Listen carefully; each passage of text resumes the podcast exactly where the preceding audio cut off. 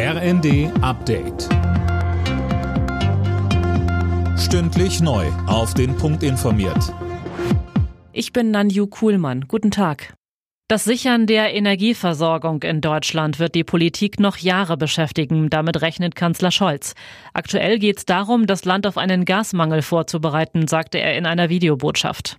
Wir bauen Pipelines, Flüssiggasterminals. Wir sorgen dafür, dass eingespeichert wird in unsere Gasspeicher. Und wir sorgen dafür, dass jetzt Kohlekraftwerke genutzt werden, damit wir Gas sparen. Aber auf lange Sicht wird es auch darum gehen, dass wir uns unabhängig machen von fossilen Importen.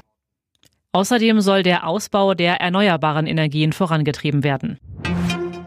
Verkehrsminister Wissing spricht sich wegen des großen Erfolgs des 9-Euro-Tickets für bundesweit gültige Nahverkehrstickets aus. Wir wollen endlich den Tarifdschungel beenden, sagte er der Neuen Osnabrücker Zeitung. Daniel Bornberg.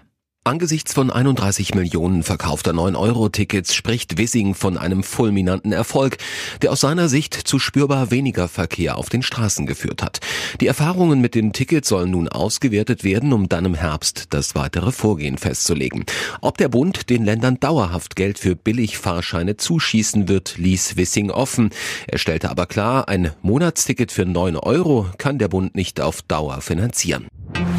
Die USA wollen der Ukraine weitere Waffen liefern, das hat das Verteidigungsministerium angekündigt. Unter anderem wurden mehrfach Raketenwerfer und hochpräzise Artilleriegeschosse zugesagt. Der Wert 400 Millionen Dollar. Die Love Parade feiert heute in Berlin ihr Comeback. Unter dem neuen Namen Rave the Planet geht's mit Technomusik durch die Hauptstadt, vom Kudamm bis zur Siegessäule. Love Parade Gründer und DJ Dr. Motte hat Rave the Planet organisiert. Alle Nachrichten auf rnd.de